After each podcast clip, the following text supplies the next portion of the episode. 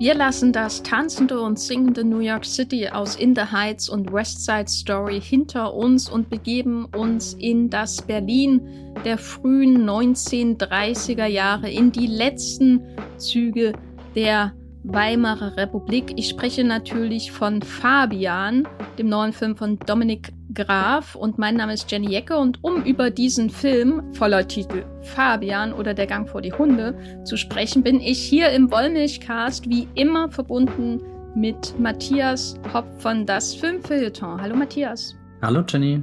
Wir sprechen heute über diesen Film, äh, der aktuell in den deutschen Kinos läuft. Yay, Kino. Und ich weiß nicht, kann man spoilern, dass die Weimarer Republik untergegangen ist? Seid davor gewarnt, ja. wir, wir werden das spoilern. Viel Spaß mit diesem Podcast.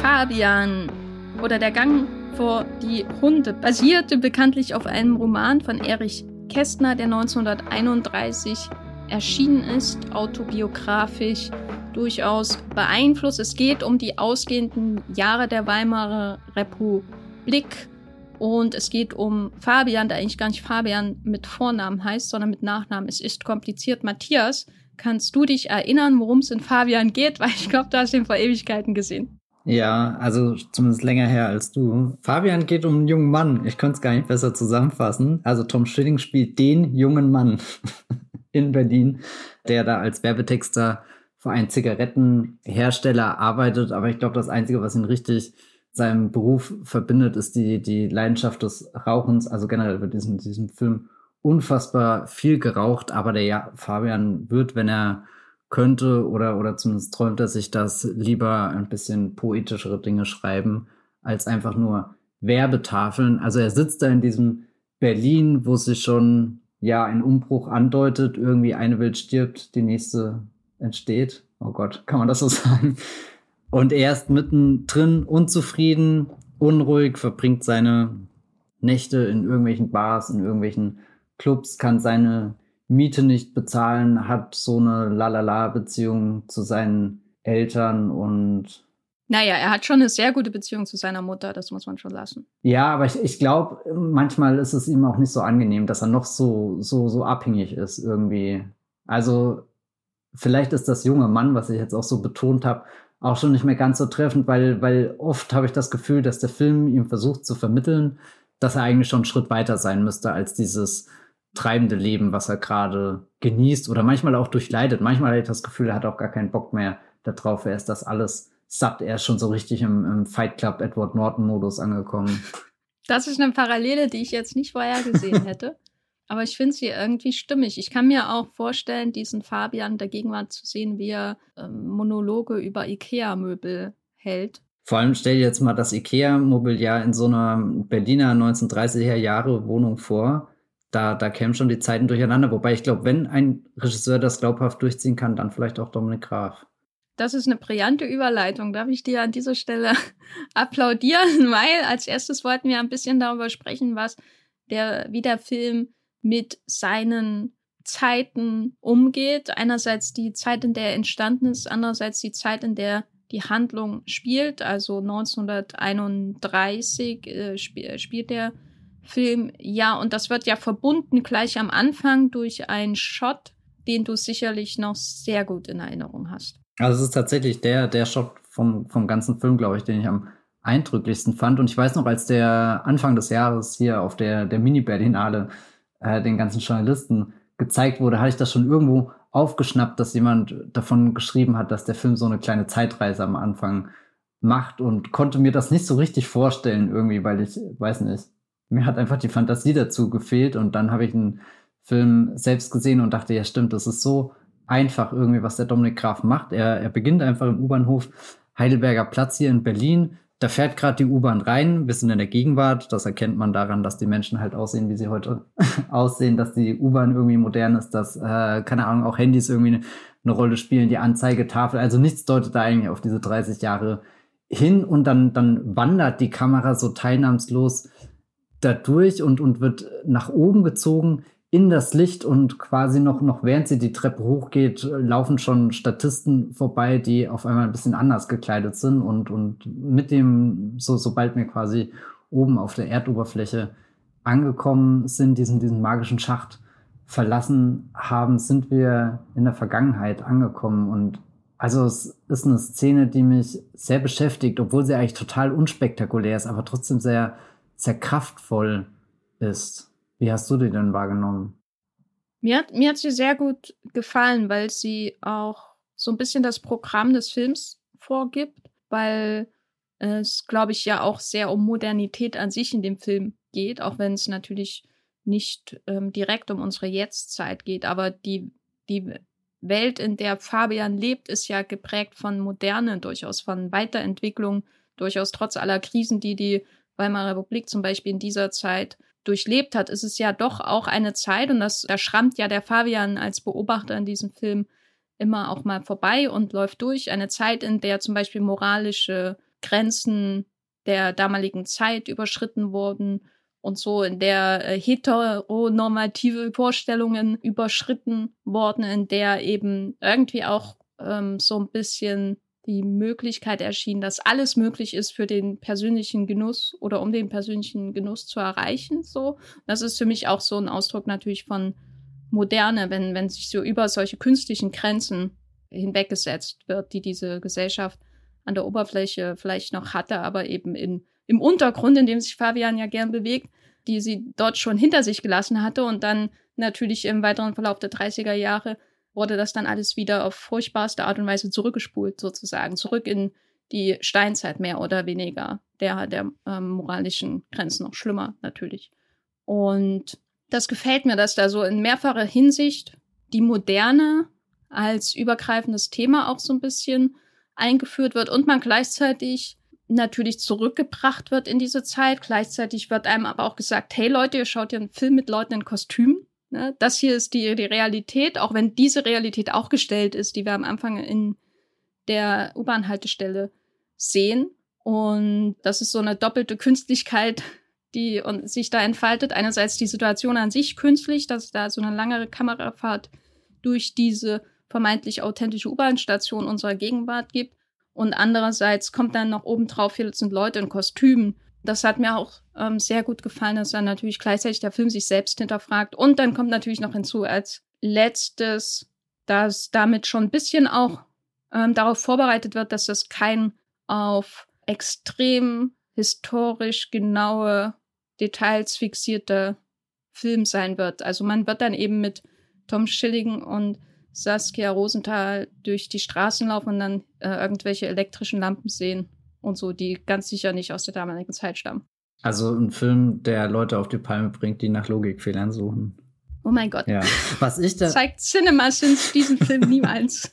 Oh Gott, ich weiß gar nicht, ob der in deren Radarbereich überhaupt gerät. Aber was ich noch, noch ganz kurz zu der U-Bahn sagen will, da hat er sich schon geschickt eine U-Bahn ausgesucht, die auf den ersten Blick auch wirkt, wie als wäre sie unverändert durch die Zeit gekommen. Also klar, du hast dann so, so ein paar typische Dinge, die die BVG reingesetzt hat. Oder eben die elektrischen Lichter, die halt damals bestimmt anders aussahen. Aber rein dieses Gewölbe, was da ja besonders ist. Also ich meine, wenn sie jetzt hier irgendwie, keine Ahnung, Schuleinstraße gefilmt hätten, sähe das deutlich trister aus. Also er, Schön, da hast du dir aber auch eine ausgesucht, wo ich nie gerne aussteige.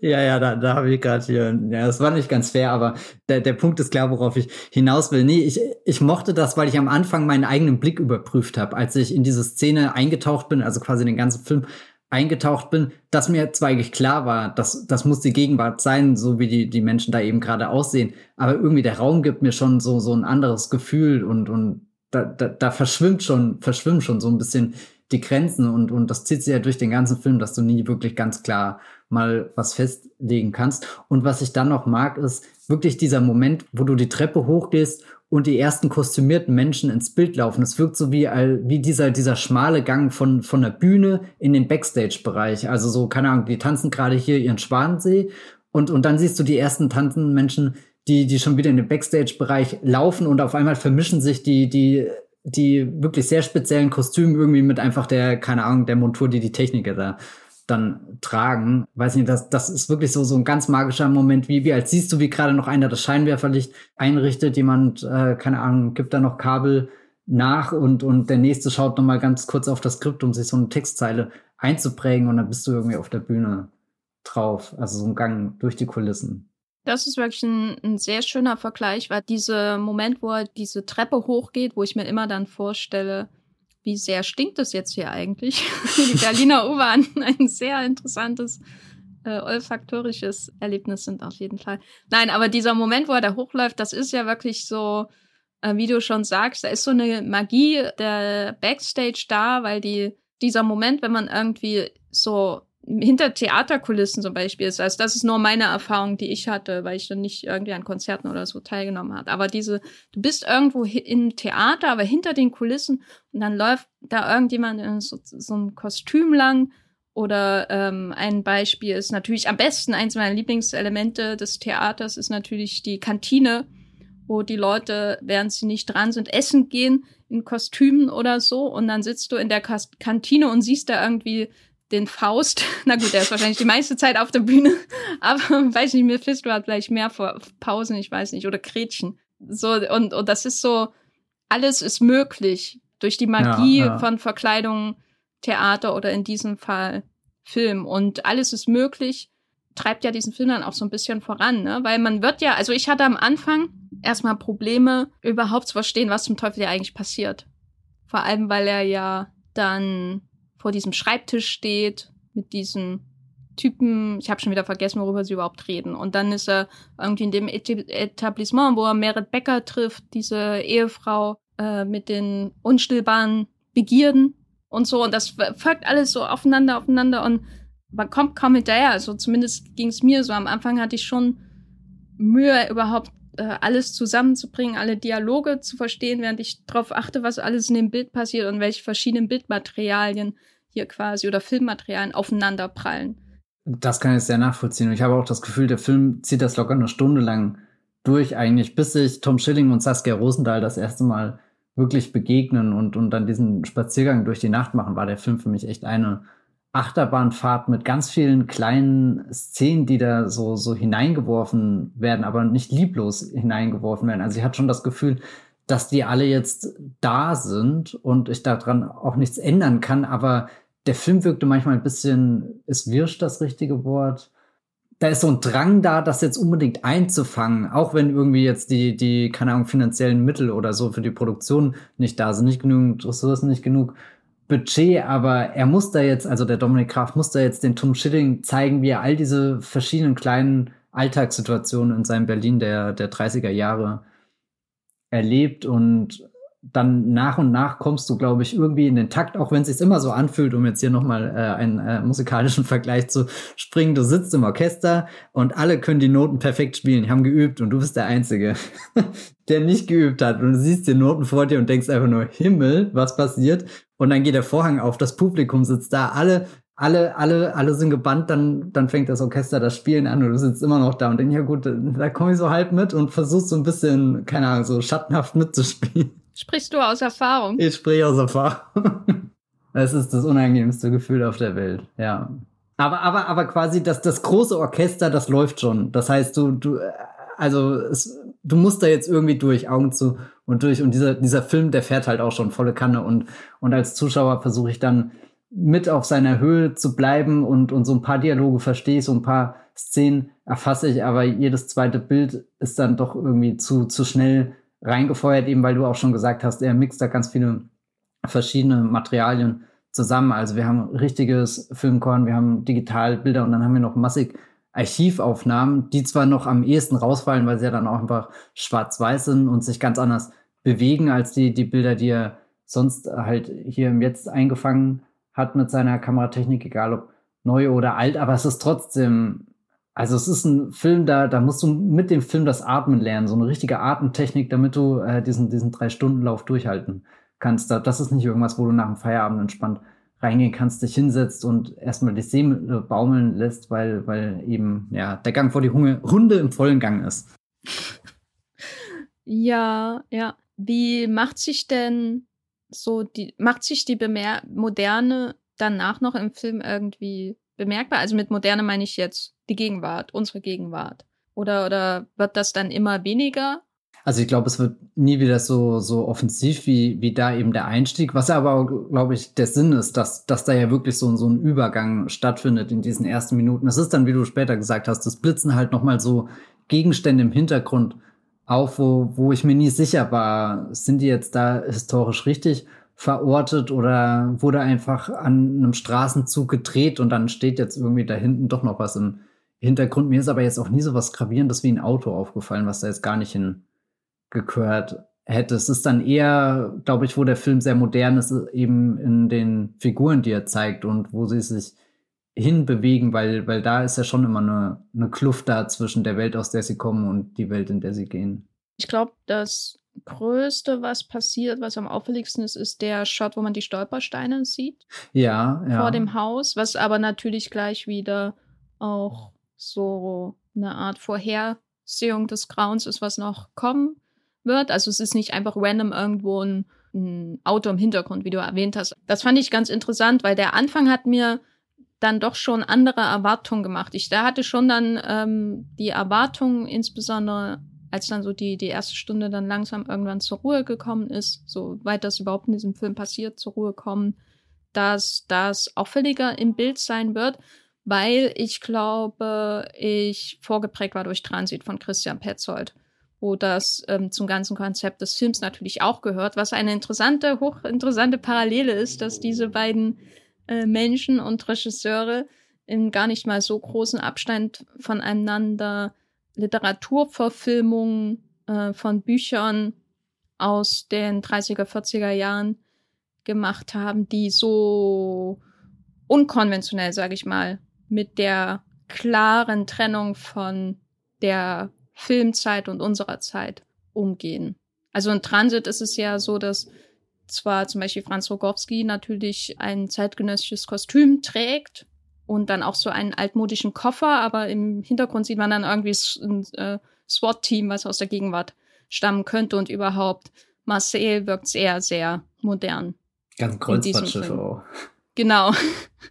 Und so radikal ist es, äh, also ich würde sagen, Fabian ist natürlich auch ein radikaler Film, aber ähm, so radikal wird die Gegenwart nicht in die Vergangenheit des Films integriert in ja. Fabian. Er steht so ein bisschen für mich zwischen Transit und dann dem Berlin-Alexanderplatz. Der nimmt ja eigentlich auch einen äh, historischen Stoff, aber verfrachtet ihn dann doch ganz eindeutig in die Gegenwart. Also da gibt es ja keine Szene eigentlich, die dir jetzt, die, die so ein bisschen überblendet. Da weißt du entweder als, äh, keine Ahnung, Zuschauer, dass es eben die Vorlage gibt, oder du schaust einfach den Film und, keine Ahnung, akzeptierst einfach, dass der Film Hier und Jetzt spielt.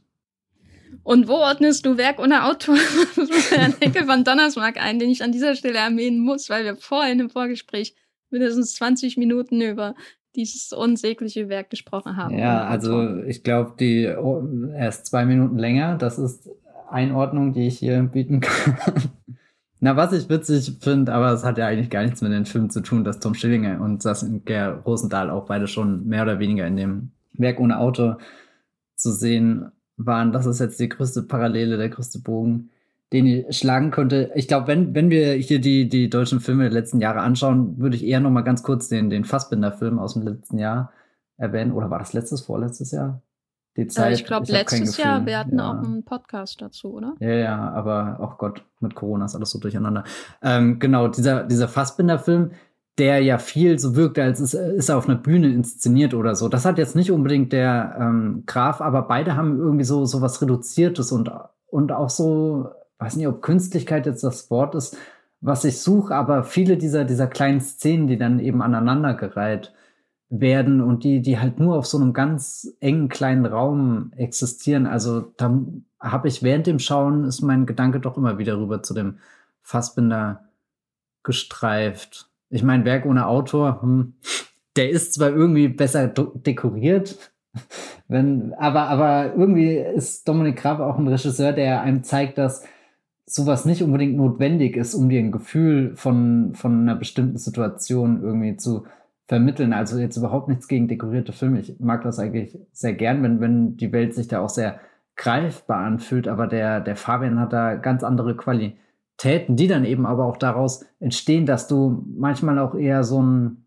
abstraktes Bild von der Umgebung bekommst, wo dann so einzelne Cafés richtig eingerichtet sind. Aber wenn du dann nachts durch die Straße läufst, könnte das rein theoretisch auch hier so aktuell in der Nacht aufgenommen worden sein, minus die elektrischen Dichter. Ja, ich finde, Berg ohne Auto kann man immer nehmen, um ihn im Vergleich irgendwie zu anderen Filmen zu dissen.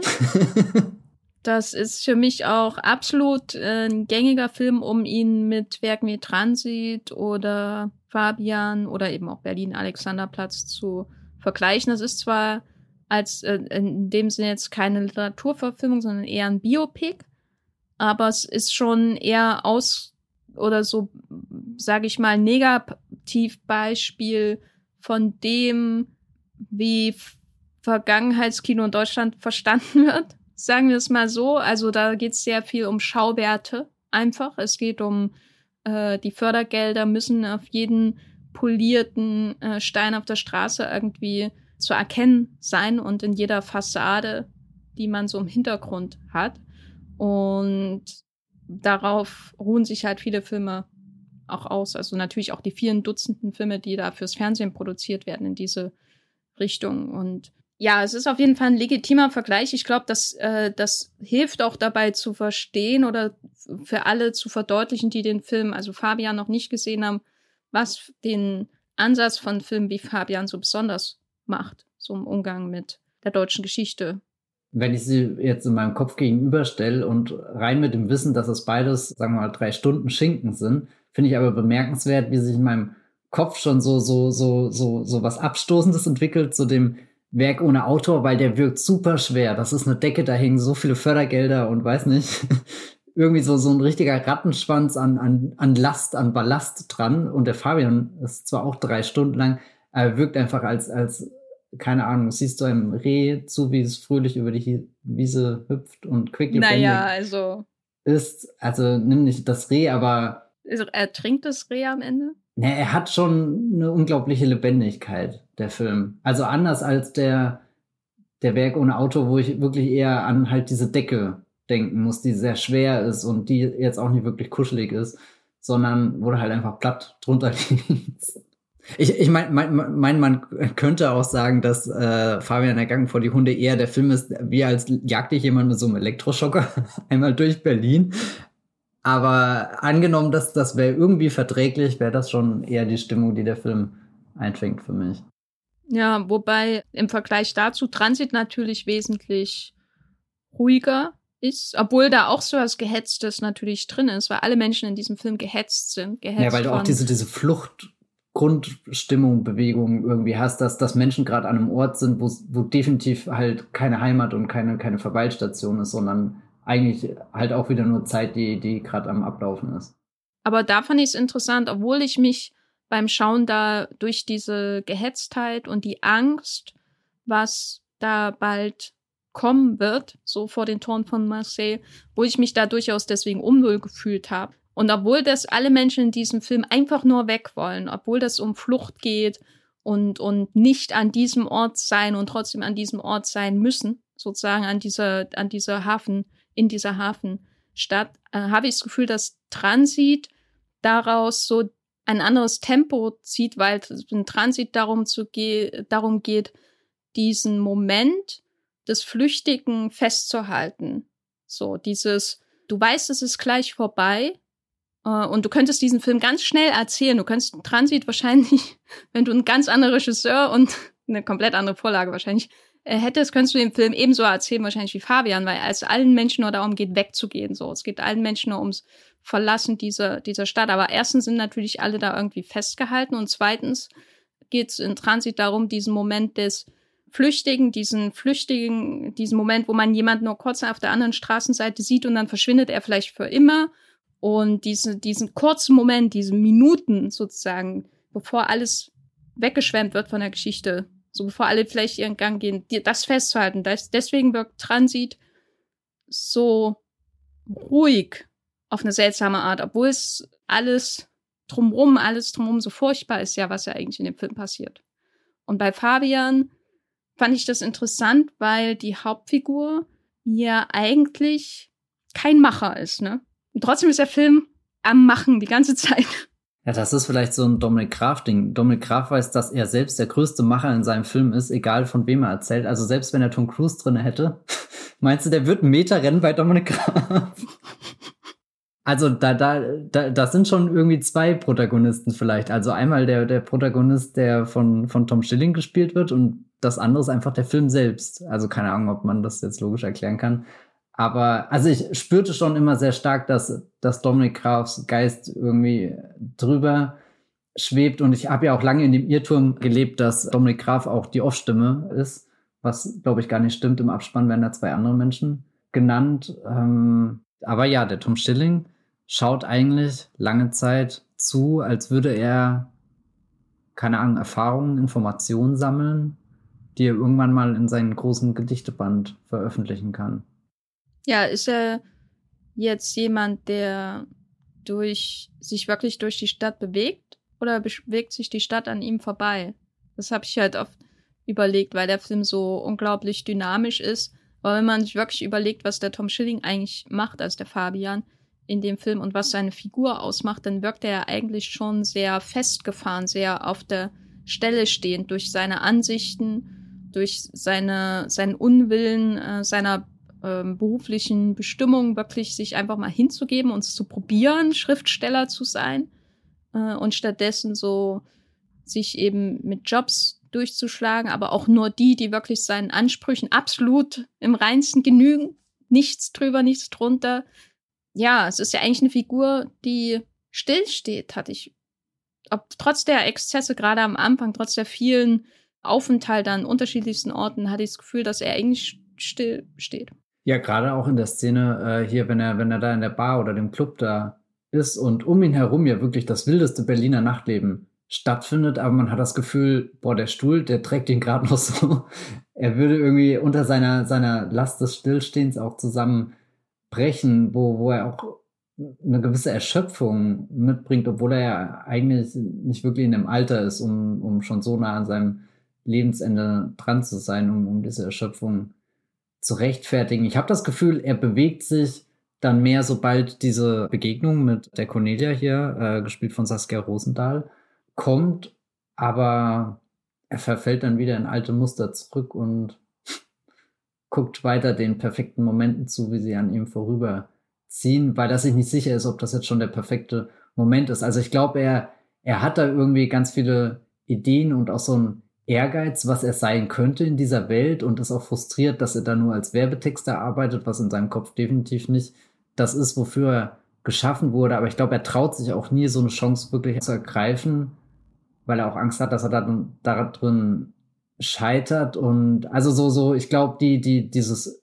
diese, dieser Stillstand, in dem er sich befindet, das liegt nicht daran, dass die Stadt um ihn herum unbedingt sich so schnell bewegt. Ich meine, das tut sie auch und sogar die ganze Weltgeschichte bewegt sich sehr schlimm. Aber ich glaube, dass er sich auch selbst immer wieder in diese Sackgasse hinein manövriert und, und zu viele Konflikte und Kämpfe in seinem Kopf austrägt, wo er für sich versucht zu rechtfertigen, ist das jetzt das, was ich machen kann? Bin ich mir da zu gut dafür oder nicht? Und, und dadurch kommt er dann auch nicht weiter. Also, keine Ahnung, vielleicht so dieses geplagte Genie-Syndrom. Also er hat halt einfach nicht den IKEA-Katalog, den er durchgehen kann und sich seine Weimarer Republik-Wohnung perfekt einrichten kann. Also da, da sind die Männer später schon weiter gewesen in der Welt von Fight Club. Ich meine, damals gab es schon Flugzeuge, aber es war eher unwahrscheinlich, das mal selber zu erleben. Äh, hätte er es gemacht, hätte er wahrscheinlich Tyler Durden getroffen und das hätte äh, ja. sein Leben wesentlich verändert. Achtung, Pitch an, weiß nicht, Konstantin Film, wer auch immer zuhört. Äh, Zeppelin-Flug. Wir treffen Tom Schilling und Franz Rogowski. Oh Gott, ich hoffe, es heißt nicht Hindenburg. Nee, und, und das ist der Twist. Du, du gehst mit auf diese Reise und dir ist noch gar nicht klar, in was für einem historischen Kontext das ist. Und dann passiert wie ein Remember Me irgendwann so, so drei Minuten vor Schluss der Zoom, wo dir klar wird, dass du gerade so eine, so eine herzzerreißende Liebesgeschichte gesehen hast und alles läuft auf 9-11 hinaus. Und, und dann wird dir auf einmal klar, wie, wie, wie, wie wichtig, alles, was davor so wichtig war, wie bedeutungslos das ist, wenn man das gesamte Bild der Menschheitsgeschichte anschaut. Wer sind wir außer Sternstaub? Hm. Ich stelle mir, also ich habe Remember Me nie gesehen, aber nach der Beschreibung stelle ich mir das so vor, dass Robert Pattinson im Finale sich von äh, seiner Liebe verabschiedet, sie leben glücklich zusammen, äh, steigt irgendwie aus dem Auto aus, sie fährt weiter und dann sieht man so, wie er in eine Tür reingeht und dann äh, äh, schweift die Kamera nach oben und man sieht, ah, das ist das World Trade Center und er schaut äh, auf seinen Kalender, macht den auf und sagt, ah, das ist der 11. September. Es ist, es ist viel besser im Film. Also ich würde den mit meinem Leben verteidigen. Ich weiß auch nicht warum und ich weiß auch nicht, ob ich ihn überhaupt verteidigen könnte, aber das ist ein, ein sehr wichtiger Robert Pattinson-Film. Aber äh, du hast recht, äh, man sieht irgendwann eine Schulklasse, wo, wo an der Tafel dann 11. September geschrieben steht. Und das ist. Aber es ist nicht die Schulklasse, in der George W. Bush an diesem Tage war. Ja, ich glaube, das wäre eher Potenzial für eine Simpsons oder, oder South Park Folge gewesen. Ja, Remember Me und Fabian, die zwei großen Liebesdramen unserer Zeit. Ist Remember Me noch unserer Zeit? Das ist ja schon über eine Dekade her, oder? Nee, al alte Kamelle. Ja, aber ich meine, gut, ist Fabian unserer Zeit. Remember Me, Metropolis, spielt. alles dasselbe. das sind, sind beides Filme mit Hochhäusern. Genau.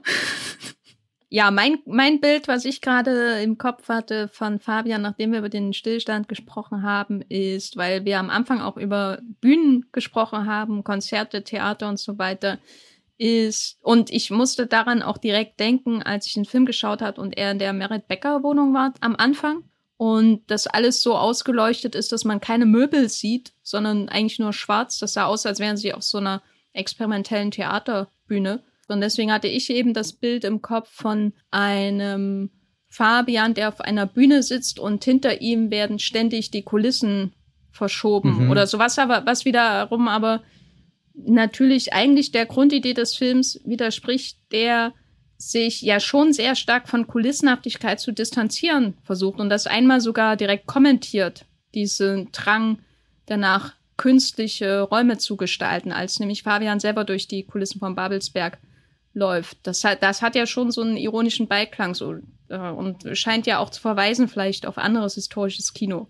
Und hier geht's viel, viel um, sage ich mal, authentische Orte, die besucht werden, selbst wenn sie nicht, äh, wenn nicht das, selbst wenn das Geld nicht da ist, sie immer aufzumöbeln im 30er Jahre Look. Da ist dann fast schon wieder der Fassbinder-Charakter da. Ja, aber, ander, aber eigentlich geht's doch immer um, anders als bei dem Fassbinder-Film, äh, von Oskar Röhler um es geht doch eigentlich immer sehr stark auch im Bild selbst, so was die, die Hintergründe angeht, auch um Echtheit, also die Straßen, die, die Häuser, das sind doch, da, da, da ist doch ein echter Berlin-Fanatiker in dem Film unterwegs, um, um diese ganzen Locations zu, zu filmen, oder? Also Berlin soll Berlin sein und nicht Babelsberger Fassaden.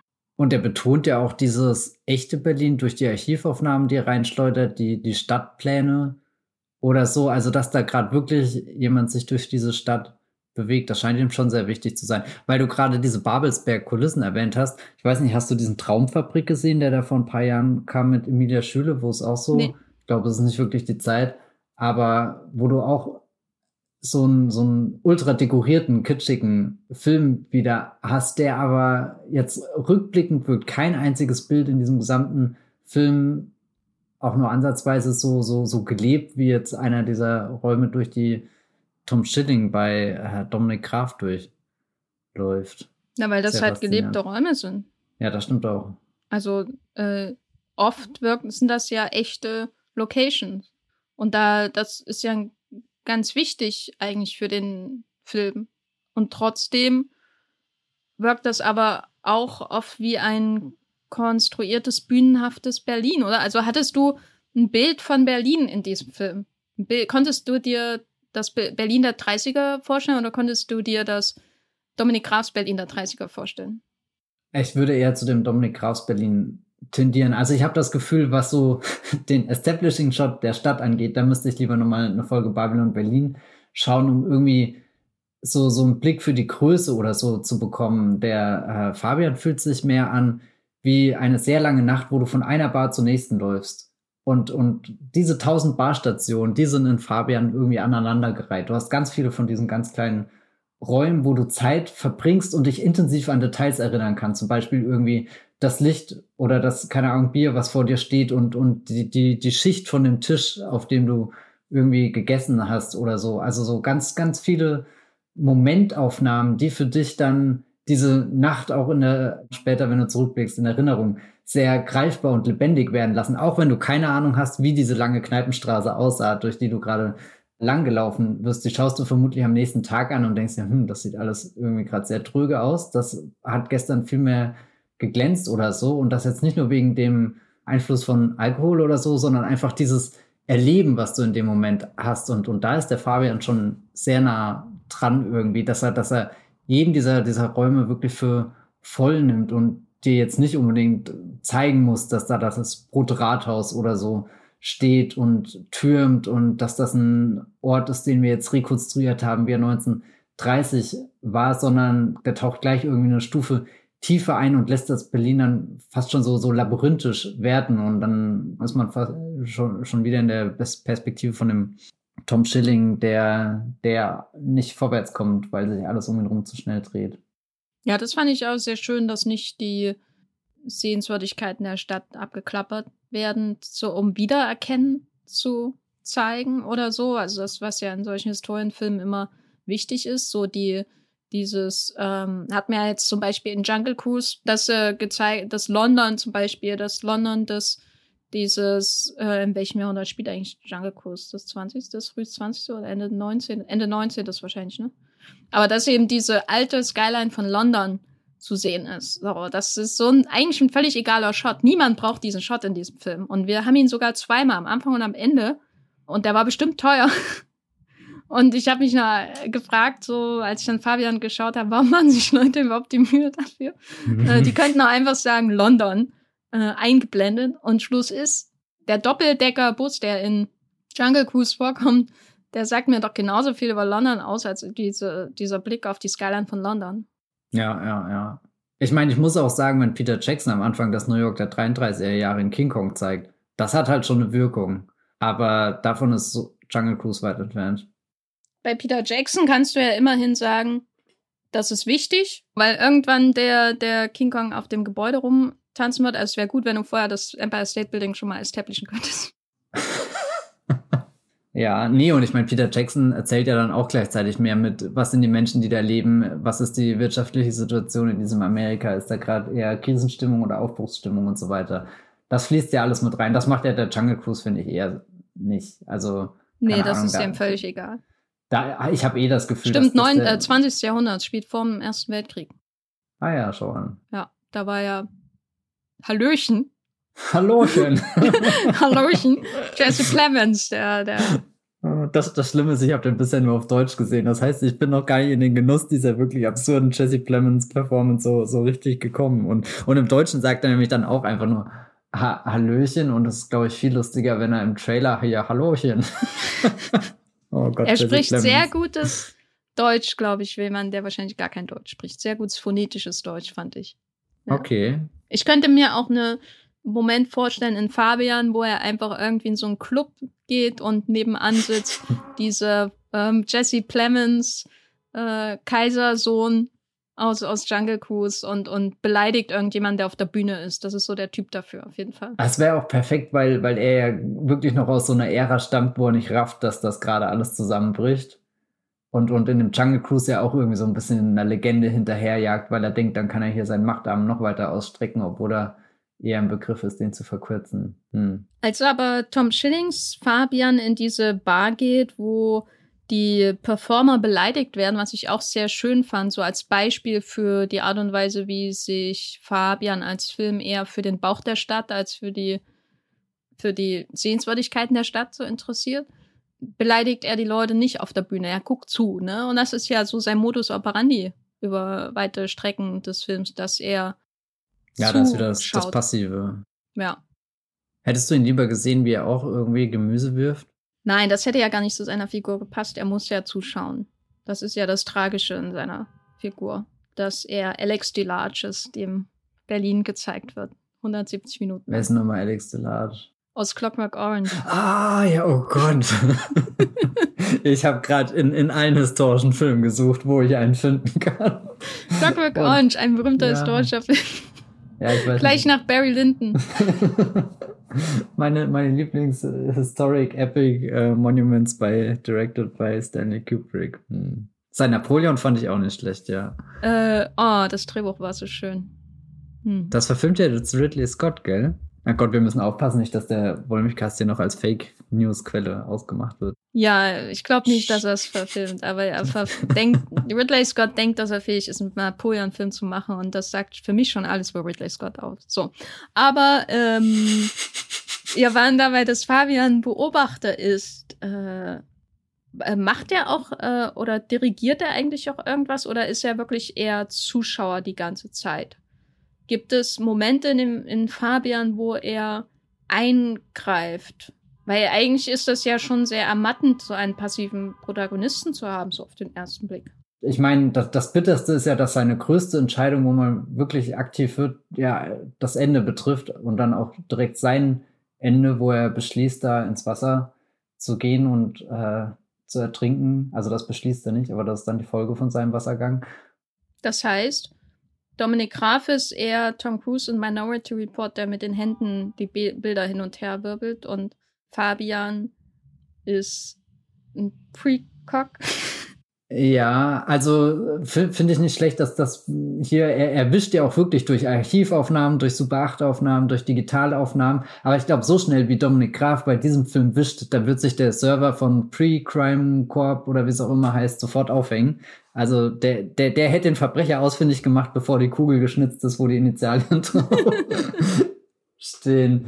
Nee, aber es ist ja ziemlich bitter, dass quasi die, diese Entscheidung, wo der Fabian auch irgendwie aus seiner Komfortzone rausgeht, wo er, wo er eben nicht in irgendeiner Wohnung sitzt, die er, wo er die Miete nicht bezahlen kann oder so, oder, oder wo er nicht eine der, keine Ahnung, kleinen Freiheiten genießt, die ihm sein Leben gewährt, sondern halt wirklich da in das Wasser reinspringt, klatsch nass ist, keine Ahnung hat, wie er da drin überleben soll, dass, dass das eigentlich in einem anderen Film vielleicht auch ein Schritt für ihn gewesen wäre, wo er nach vorne kommt. Also eigentlich ist das ja auch so, so, so ein hoffnungsvoller Moment in dem Film für einen kurzen Augenblick, aber es endet ja mit seiner größten Niederlage und rückblickend ist es ja dann schon fraglich mit, wäre davor genauso auf, er, keine Ahnung, aufs Maul gefallen, hätte er ein bisschen aktiver in das Geschehen eingegriffen und sich nicht nur gedacht, naja, meine Zeit kommt noch irgendwann oder so. Hm, hm. Äh, wir haben den Fabian schon recht klar definiert, so als, als Figur. Aber bist du Team Fabian oder Team Labude? Ah, na, du stellst jetzt die Frage, weil du eine Antwort hast. Natürlich. ja, ich bin mir da ehrlich gesagt gar nicht so sicher, weil ich, keine Ahnung, konnte mich schon viel in diesem Leiden und Rumjammern von Tom Schilling einfinden. Also irgendwie taugt er schon als Protagonist in der Welt. Und wenn ich ganz ehrlich bin, kam mir der Labuda, also hier gespielt von dem großartigen Albrecht Schuch, er kam mir ein bisschen zu kurz in dem Film, als dass ich da so, so richtig in seine Figur eingestiegen bin. Und der Moment, wo ich am nächsten war, war auch irgendwie alle sterben in dem Film.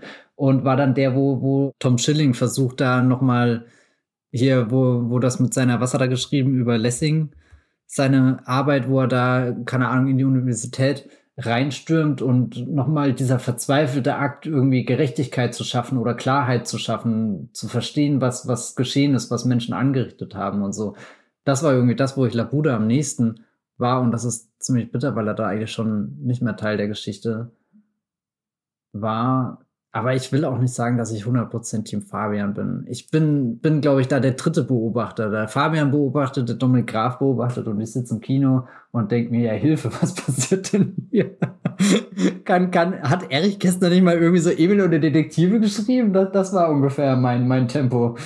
Und jetzt, jetzt passiert das hier. Also ich würde mich der Frage entziehen und sagen, ich bin eher in dem Team Tom Schilling und Saskia Rosendahl laufen durch die Straßen das ist, wo ich glaube ich am ehesten irgendwie wirklich bei den Figuren dabei bin, anstatt sie nur zu beobachten und mich auch ein bisschen zu wundern, was sie in diesem Berlin treiben. Hm, hm, nee, ich bin Team Labude.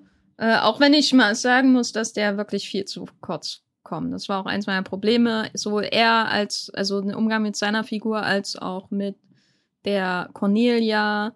Da hatte ich auch so meine Probleme, da wieder so ein magisches, strahlendes Urwesen, Frauchen aufzuziehen. Das finde ich immer sehr anstrengend in Filmen. Ich sag mal, manche Filme von Männern häufig, haben die so eine Tendenz. Und ich sage nicht, dass sie ein Manic Pixie Dream Girl ist, weil das ist ja auf jeden Fall nicht. Eric, Erich Kästner hat das nicht erfunden.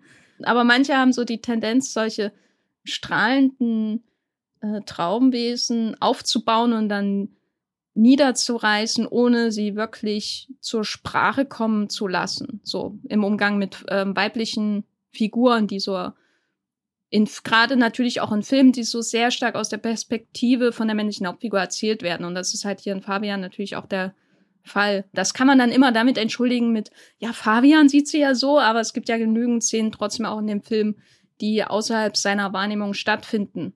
Und trotzdem ist, wird nicht mehr in sie hineingesehen als das, was er in, von ihr quasi konstruiert, so als sein Bild von ihr. Und das finde ich immer traurig, weil sie kommt viel zu kurz als Figur einfach in diesem Film dafür, dass wir so viel Zeit mit Fabian verbringen. Und Labude hat ja noch weniger Zeit. Trotzdem liegen meine Sympathien bei Labude, weil er, also nicht mal irgendwie, weil er unbedingt ein Idealist ist und die Welt verändern will, aber er hat zumindest ein Ziel und das macht ihn für mich auf jeden Fall irgendwie ansprechender als Fabian, der einfach nur da ist und urteilt über, über die Dinge und selbst wenn es nur sein Blick ist oder so und der Labude, der der, der gibt mir eher so das Gefühl einer 20er, 30er Jahre Figur, die durch diese Stadt treibt, so wie man, also sie treibt ja wirklich viel. die so. Ach, so ein Gatsby in. Genau, die, also das ist für mich eher so eine klassische Hauptfigur solcher Romane aus dieser Zeit, wo das Großstadtleben so aufreibend und aufgeilend natürlich auch geschildert wird.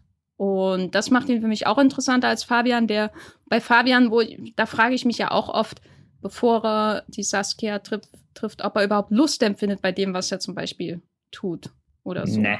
Also allein wie er da drinnen hockt in den Bars, da denkst du ja auch schon, da stirbt grad, sterben gerade tausend Rehkids vor seinen Augen. Du, mit also Tom Schilling hat, hat, hat, hat, so, hat so einen Blick irgendwie. Ja, der ist da schon noch äh, traumatisiert von Werk ohne Autor, glaube ich. Es ist verständlich. Ja, ja. Der denkt da, der hat immer so, äh, so Donnersmark-Flashbacks, während er hm. da an der Bar Ich finde es aber sehr löblich, dass er einen Historienschinken versucht, mit einem anderen hier auszugleichen. Und das gelingt ihm sehr gut, finde ich. Also, ja, ich finde, das ist ähm, wirklich ähm, Schuld und Sühne. Berg und Auto und Fabian. Äh, was, was hältst, also, was hältst du denn von der Cornelia? Also, ich mag wirklich den Teil, wo sie sich kennenlernen der ist auch dann unerwartet verspielt irgendwie dafür, dass der Film ansonsten eher einen ruppigen Tonfall hat. Und ja, ich weiß nicht, wie ich also der, der Film drängt sie irgendwann in diese Rolle, wo sie, ja, keine Ahnung, wo du, wo du diesen Konflikt hast, der, glaube ich, sobald er in den Film reingepackt wird, dann geht er halt unangenehm aus, weil er auch irgendwie zu der Tragik und dem Drama beiträgt und halt die, die Verwirklichung von, von ihrem beruflichen Traum, dass sie da irgendwie keine Ahnung, durchstartet vor der Kamera und dann in Babelsberg rumhängt, mit irgendwelchen Produzenten reden und essen muss und dann halt gleichzeitig nicht mehr irgendwie als Manic Pixie Dream Girl für Tom Schilling zur Verfügung steht. Und ich glaube, Dominik Graf hört den, den Podcast und übergibt sich einfach. es hat noch gefehlt, dass wenn sie da irgendwie so eine LP auflegen, dass da irgendwie die Shins spielen. Hey, hey, pass auf, ich habe im Urlaub, äh, ich habe hier Garden State geschaut zum ersten Mal. Ach seit, nee, warum? Warum tust du dir sowas an? Weil ich, äh, also, oh Gott, das wäre, glaube ich, ein eigener Podcast oder ich weiß es nicht. Aber ich fand, fand das sehr interessant, weil ein paar Dinge haben genauso gut funktioniert wie früher, als ich ihn immer geguckt habe. Ein paar Dinge haben gar nicht funktioniert. Und das Verblüffendste war, ich habe neue Dinge drin entdeckt. Und die haben den Film für mich wieder sehr gut gemacht. Und, Hörst und du jetzt damit, die Shins oder was? Nee, das gar nicht. Aber ich weiß jetzt, dass die Shins die Shins ausgesprochen werden und nicht die Shines, wie ich es in meinem Kopf immer sag. Nee, aber, aber äh, habe ich irgendwie, ich dachte, das wird so, so, so, so ein Katastrophen-Rewatch. und, und jetzt, und, und insgeheim habe ich es vielleicht auch getan, um irgendwie dieses Garden State-Kapitel für mich zu beenden, um zu sagen, ja gut, das war damals der Film und ist jetzt der Film, aber das ist leider nicht so einfach ge gewesen, wie, wie ich das wollte. Und deswegen äh, wird mich, glaube ich, der Film dann doch noch ein bisschen länger begleiten, als, ich weiß nicht, auch ein bisschen hart der Gedanke, einfach einen Film so auszusperren, der einen so lange beschäftigt hat. Aber äh, Gun State, ja, wirklich interessant, den jetzt nochmal zu sehen. Jetzt weiß ich gar nicht, wie wir drauf gekommen sind. Vermutlich irgendwie wegen dieser Manic Pixie Dream Girl Geschichte. Ja, wegen Cornelia. Ja. Also, genau, ich habe das Gefühl, der Film versucht ihr da Eigenleben zu verleihen, gibt ihr ihre eigene Agenda, ihren eigenen Traum, aber letzten Endes ist all das, was sie an Eigenheiten macht, eben wird erdrückt von diesem Konflikt, der sich dann aufbaut, dass, dass er im Endeffekt nur ein Störfaktor in der Beziehung ist und dazu führt, dass sie auseinander treiben und, und dann steht sie doch wieder irgendwie sehr allein, hilflos, selbstlos, nee, nicht selbstlos, aber ohne, ohne eigene Geschichte da, während Tom Schilling mit seiner Mama Kaffee trinkt und sich gegenseitig die 20er zustecken.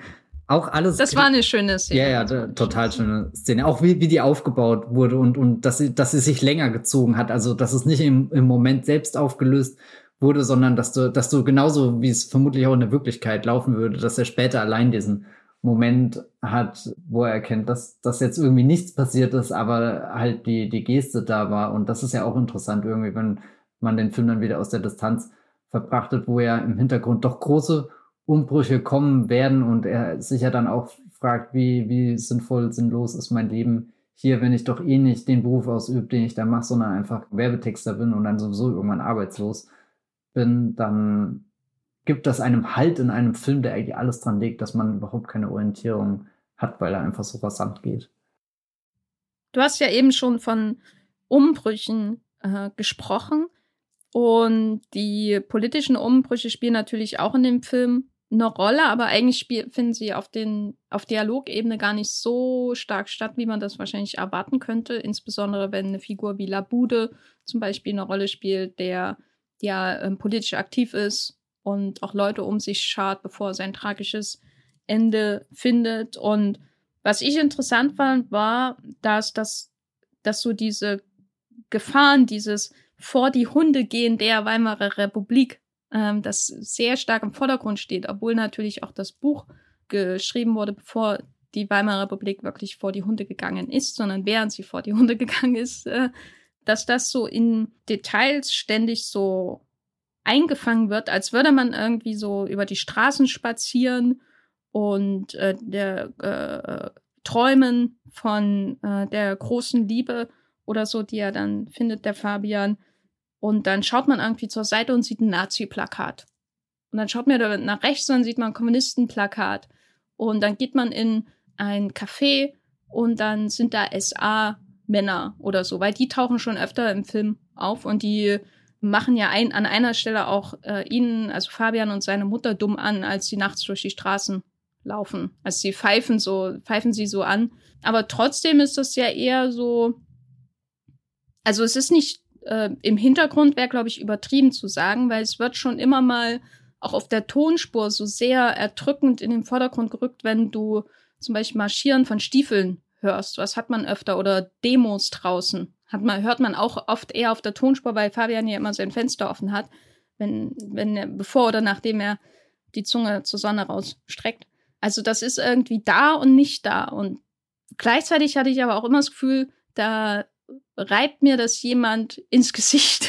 Weißt du, also ich, du hast die, die Shots wahrscheinlich nicht so gut in Erinnerung, aber es gibt immer so auffällige Shots mit hier ist ein Poster und hier ist ein Poster und hier ist ein Poster. Und das ist ja nicht subtil, sowas zu machen. Ja, gut, was, was wäre was wär das Subtilste gewesen? Also, keine Ahnung, das mit der Tonspur finde ich ja schon clever.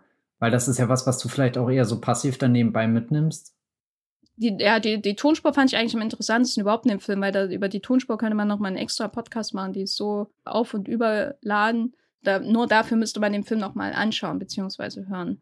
Aber was, was ich immer interess äh, dabei interessant fand, war, dass die politischen Aspekte, die reingestreut werden durch diese Beobachtung oder das Sehen, das den Akt des Sehens von Propagandapostern zum Beispiel, dass das immer so künstlich integriert wird und der Film so ständig auch natürlich so ein bisschen äh, wie ein Mosaik von Berlin dieser Zeit wirkt. Und dann hat eben jemand noch dieses Steinchen da reingelegt oder Puzzleteil, äh, wie auch immer man das ähm, sagen möchte. Also das waren immer wieder Momente, wo ich gemerkt habe, ich schaue Dominik Grafs Film. Aber im Positiven oder im Negativen? Na, mich hat das schon rausgeholt, oft. Äh, genau wie auch die Digitaloptik. Die, über die haben wir ja noch gar nicht so intensiv gesprochen. Die, die Public Enemies Gedächtnisoptik von dem Film. Du, du mochtest die, oder? Also ich mochte Public Enemies sehr. Also nee, die, die, die Filmkornaufnahmen sehen schon alle deutlich besser auf. Gerade wenn, wenn irgendwie so mit dem, dem Zigarettenrauch oder so gearbeitet wird, da gibt es ja wirklich ein paar Einstellungen, die kannst du dir einrahmen. Oder, oder äh, im Vorgespräch habe ich es, glaube ich, so gesagt, es wirkt, als sind diese Aufnahmen, keine Ahnung, zu der Zeit gemacht worden. Jetzt hat sie jemand an der Schachtel ausgegraben und halt auch noch in den Film gesteckt. Also nicht nur die offensichtlichen Archivaufnahmen. Aber ja, insgesamt, also ich weiß nicht, klar, es reißt einen raus, aber ich fand es auch viel zu faszinierend, um jetzt wegzugucken.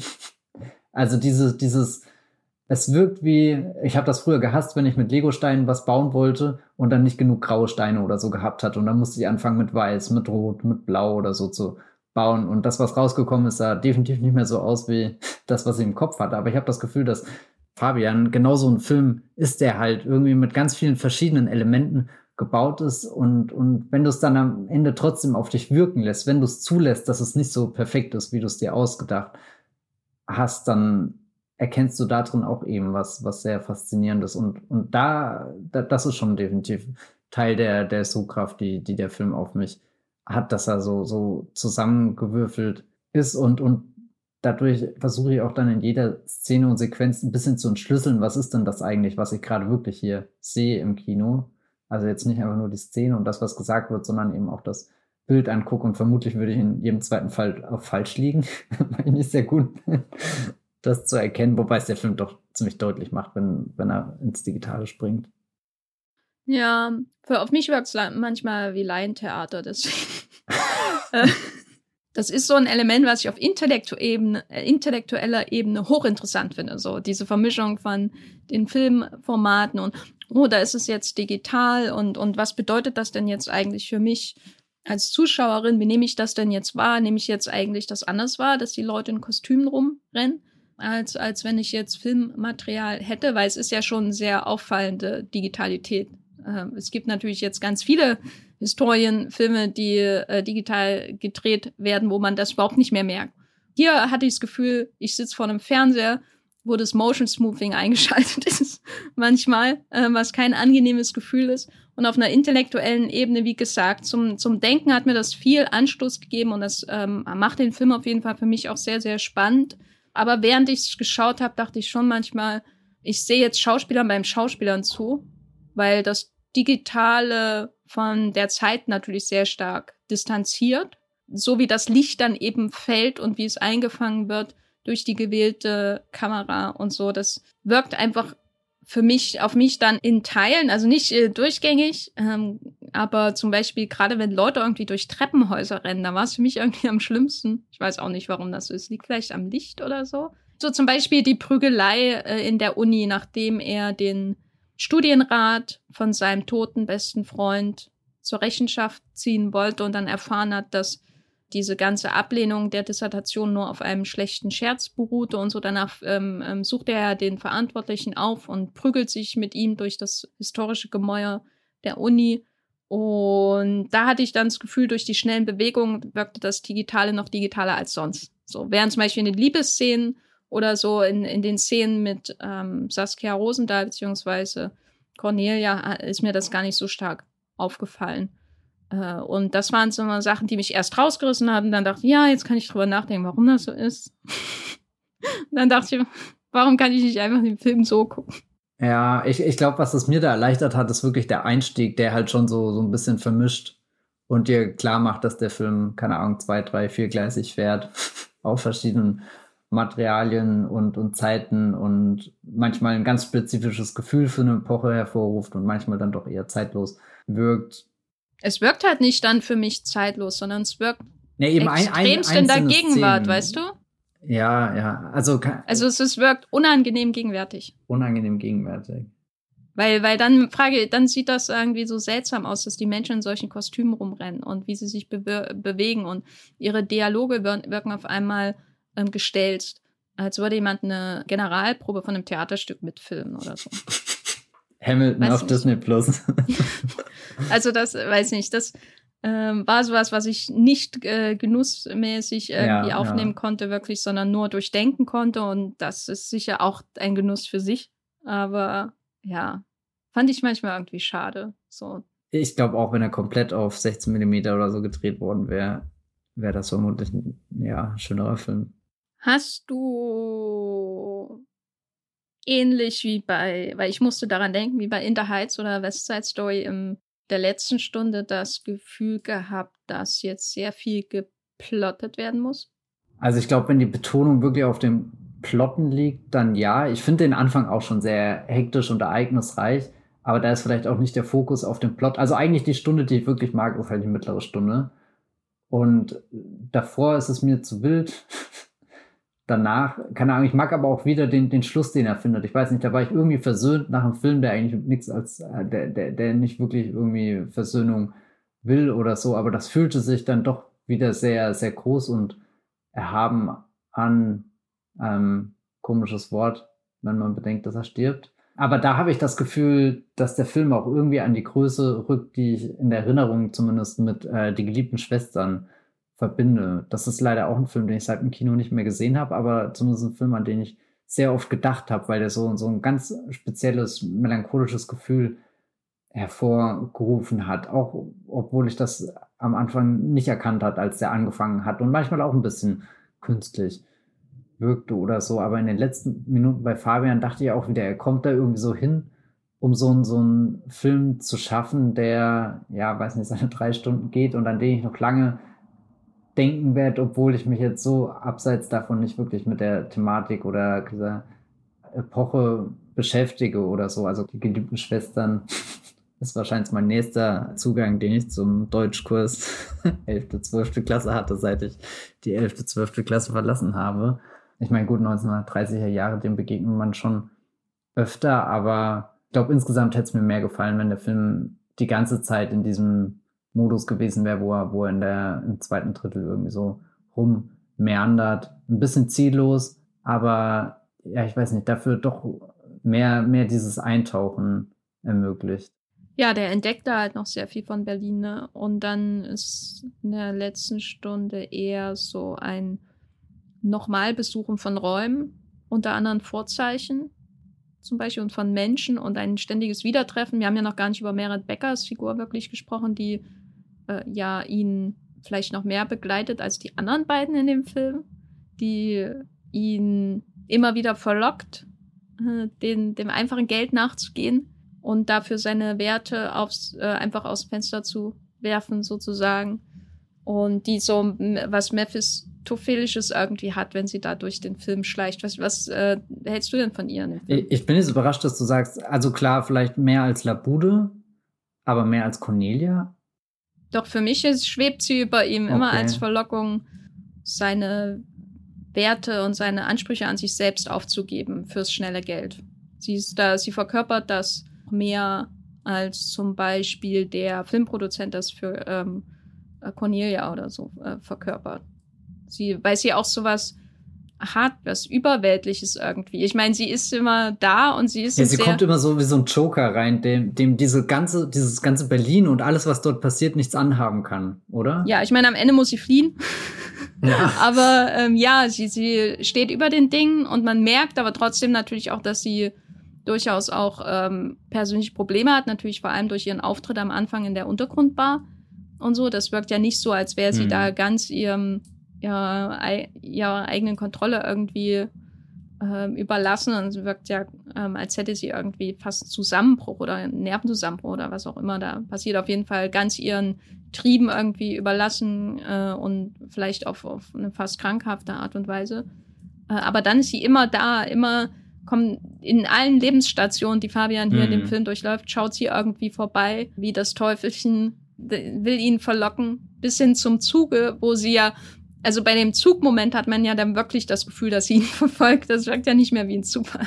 Ja, oder fast wie in so einer Märchenerzählung, wo du dreimal halt der Fee begegnest, die dir irgendwelche Hinweise mitgibt oder dich in Versuchung führt. Gut, die Fee jetzt nicht unbedingt, aber, aber halt schon, schon eine, eine Figur, die irgendwie überhalb der, der, deiner Geschichte steht und die dich dann aus irgendwelchen Gründen begleitet, welche Absichten sie auch immer hat, vielleicht auch einfach nur um dir eine Lektion zu erteilen.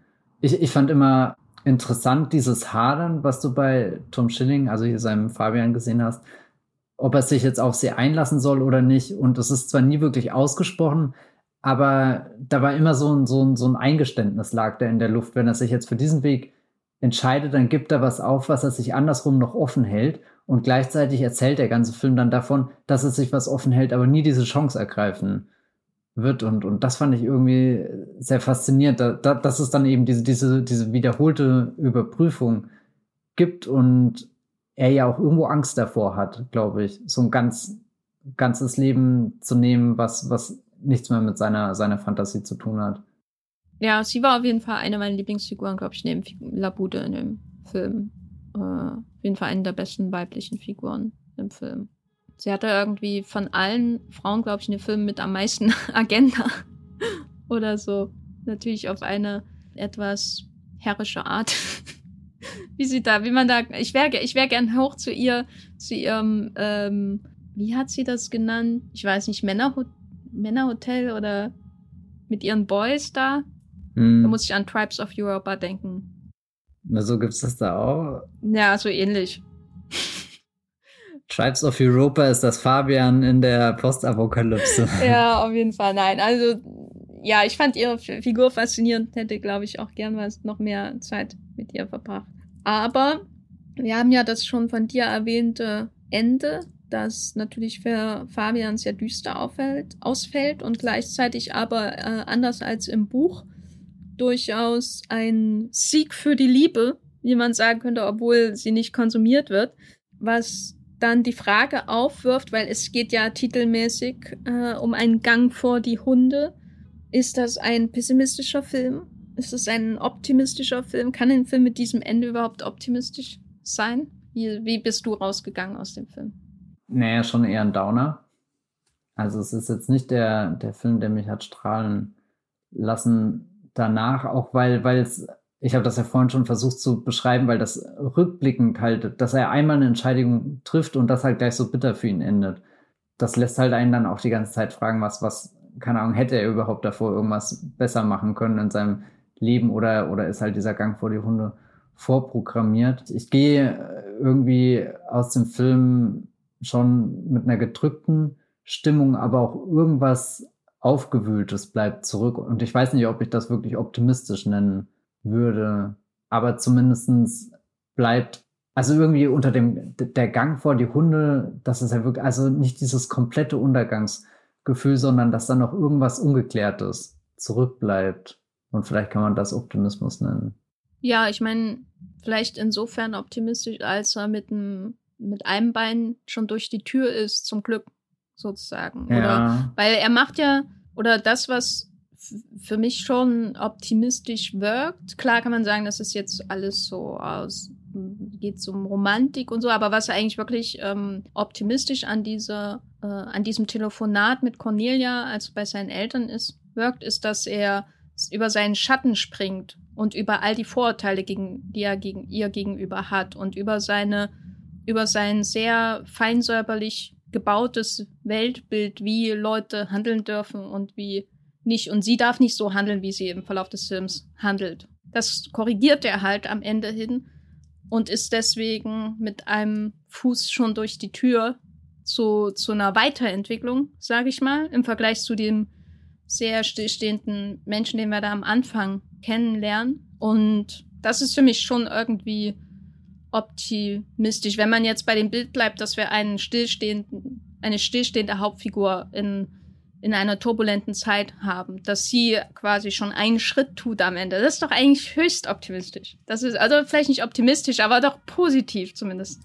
Also in Bezug auf Fabian definitiv und das wiederholt ja auch so ein bisschen den Moment, den wir jetzt vorhin schon kurz erwähnt haben mit äh, dem Geld, was er seiner Mutter zusteckt, während ihm die Mutter die gleiche Summe zusteckt, wo, wo das Ergebnis irgendwie das gleiche ist, aber die, dass sie es gemacht haben, dass das zählt und, und was Besonderes ist. Nur, nur ist er hier in dem Fall, die, die Geste ist da, aber das Ergebnis ist nicht gleichgültig, sondern er stirbt. Ja, aber die gute Tat, die er für den Jungen tun will, ist getan. Kannst du nicht rückgängig machen. Ja, ja, das stimmt auch. Aber, aber quasi, wenn wir jetzt wieder den, den Schritt zurückgehen, dann ist es ja schon eher deprimierend. Weil dann ändert sich ja gar nichts. Man könnte ja fast sagen, welchen das Schritt gesamte, zurückgehen jetzt? Naja, welche Auswirkungen dieser Fabian, dieser eine Fabian-Schritt auf die Weltgeschichte hat. Meinst, welchen Schritt meinst du jetzt zum Dass er sich ändert oder dass er ins Wasser springt? Na, er ändert sich, er springt ins Wasser und dann endet er sein Leben. Das heißt, wir werden ja nie, keine Ahnung, jetzt blöd gesagt, die Früchte seiner, seines Schrittes, seiner Entscheidung erleben. Das werden wir nicht, aber ich glaube, er bewegt sich schon auf Labude zum Beispiel zu oder das, was Labude vorher als so sollte man sein, so sollte man sich verhalten, zum Beispiel postuliert hat, dass man eben nicht nur zuschauen kann. Und äh, wenn man überlegt, in was für einer Zeit er ist und was für eine Zeit folgen soll, in der das Zuschauen furchtbare Konsequenzen haben wird für andere Menschen, die Passivität, finde ich, ist das durchaus ein Lichtblick, selbst wenn er furchtbare Konsequenzen äh, an seinem eigenen Körper dann natürlich erleiden wird. So, dass da ein Mensch, der äh, sich nicht involviert fühlt, der ironisch über allem steht am Anfang dieses Films, dass der sich in irgendeiner Form verändert und irgendwie involviert. Es fängt ja schon bei der äh, bei dem Moment an, wo er Rechenschaft für Labuda haben möchte.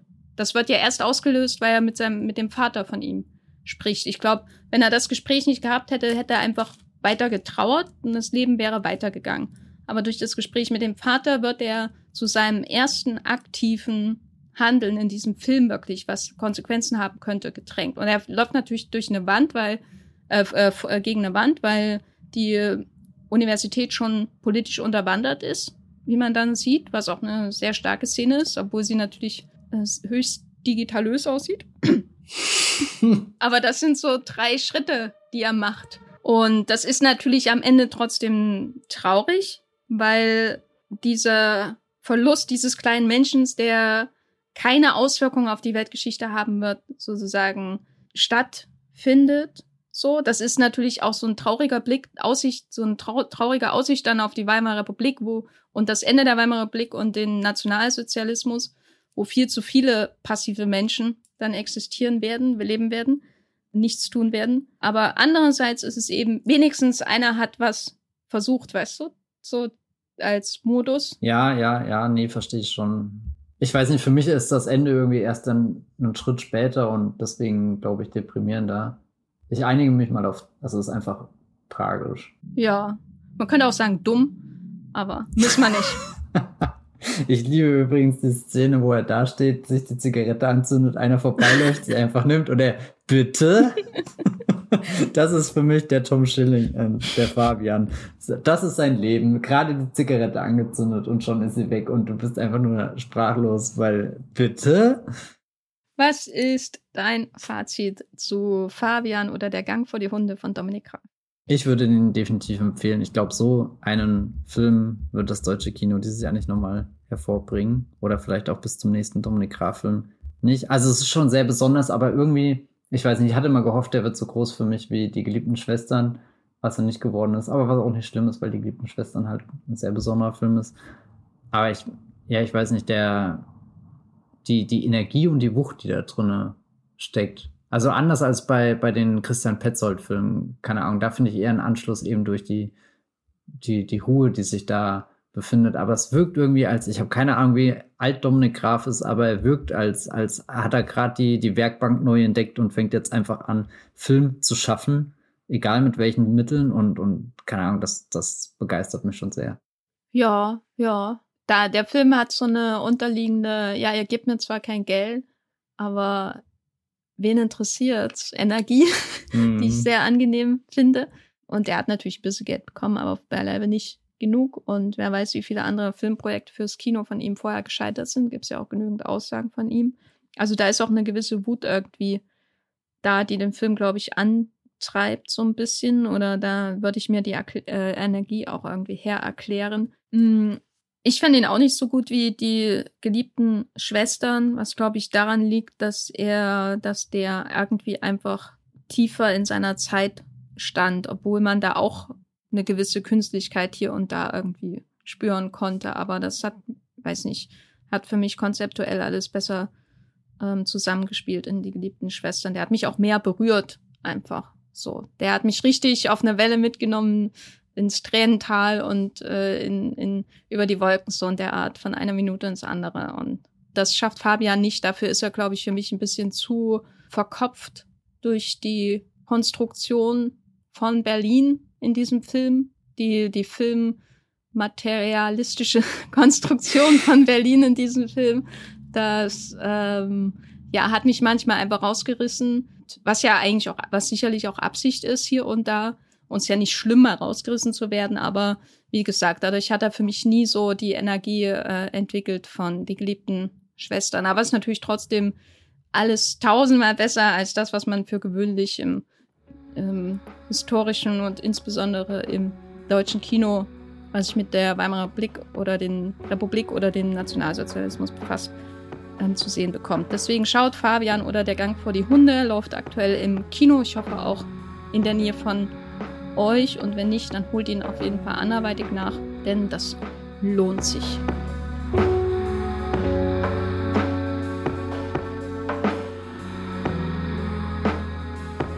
So, wir haben ja jetzt ewig keinen Wollmilchcast mehr aufgenommen, Matthias. Wie, wie fandest du das? Das war richtig ungewohnt. Ich hoffe, man hört es nicht. Aber vermutlich schon. Wer weiß. Ja, Wer sind wir, wir darüber zu urteilen? ich hoffe, es hat die Leute nicht rausgerissen, dass wir hier uns erstmal warm reden mussten. Die Sommerpause ist vorbei. Äh, wo bist du im Internet zu finden? Ja, es hat sich nichts geändert. ich bin immer noch auf Twitter. Ich bin wie Fabian im Stillstand und oh tweete. Und, Aber die Timeline, die fließt und fließt. Äh, die Sacred Timeline. ich versuche sie zu halten, aber ich, ich habe schon die Kontrolle verloren. Das Multiversum ist im Anflug. Ich nenne euch jetzt äh, vier verschiedene Accounts, den könnt ihr alle folgen. nee, aber es wird eigentlich reichen, wenn ihr das unter Bibelbrox tut. Das seid ihr up to date, was passiert in meinem Leben oder auch nicht. Hättest du lieber eine ähm, Krokodil-Matthias-Variante äh, oder eine Sylvie-Matthias-Variante? Sylvie ist schon hundertmal cooler als das Krokodil. Ich meine, das ist halt nett, aber keine Ahnung, Sylvie ist eine richtige Figur. Wo bist Gut, du? erzähl weiter. Achso, ja, auch keine Ahnung. Naja, das Fünffilter, da könnt ihr vorbeischauen. Da ist auch tatsächlich ein Text von mir zu Fabian. Wer hätte das gedacht? Erschienen, das war aber auch der letzte Eintrag am 4. August. Ihr seht, er wird sträflich vernachlässigt, der Blog. Und auf Movieplot sind natürlich urlaubsbedingt auch keine Artikel von mir erschienen. Das heißt, es, es fühlt sich so komisch an, wenn man irgendwie die ganze Zeit im Internet ist, aber auf einmal gar, nichts, gar nicht mehr präsent im Internet ist. Existiere ich überhaupt noch? Nee, aber ähm, ich bin auch beim Moviepilot, äh, habe da unterschiedliche Sachen geschrieben, die ihr lesen könnt, einfach wenn ihr nach The Gaffer oder Jenny Jecke sucht. Und bei Letterbox bin ich auch als Jenny Jecke. Da seht ihr, dass ich Fabian noch keine Punktzahl gegeben habe. Ja, was wäre denn da die Punktzahl? Ich glaube, jetzt bin ich bei dreieinhalb Sternen. Was? Dreieinhalb, vier, da schwanke ich gerade. Also von fünf bei der Letterbox-Skala. Genau. Ja. Dreieinhalb ja. bei Movieplot, das wäre. oh nee, das kann ich nicht machen. Da gibt es Leute in der Redaktion, die kommen zu mir nach Hause, wenn ich den Film. Die stehen schon vor der Tür mit Baseball. äh, genau, und bei Twitter findet ihr mich auch als Gafferlein mit Doppel F. Wenn ihr diesen Podcast unterstützen wollt, geht das ganz, ganz einfach. Ihr braucht nur in eurer Podcast-App, falls das möglich ist, eine Bewertung zu hinterlassen. Ihr könnt bei Apple Podcast eine Bewertung und eine Review hinterlassen oder empfehlt diesen Podcast einfach euren Freunden. Und wenn ihr keine habt, euren Followern. Das hilft uns auch. Und abonniert ihn natürlich, das ist auch gut. Dann verpasst ihr nämlich keine neue Folge vom Wollmilchcast. Wir danken euch fürs Zuhören und bis zum nächsten Mal. Tschüss. Ciao.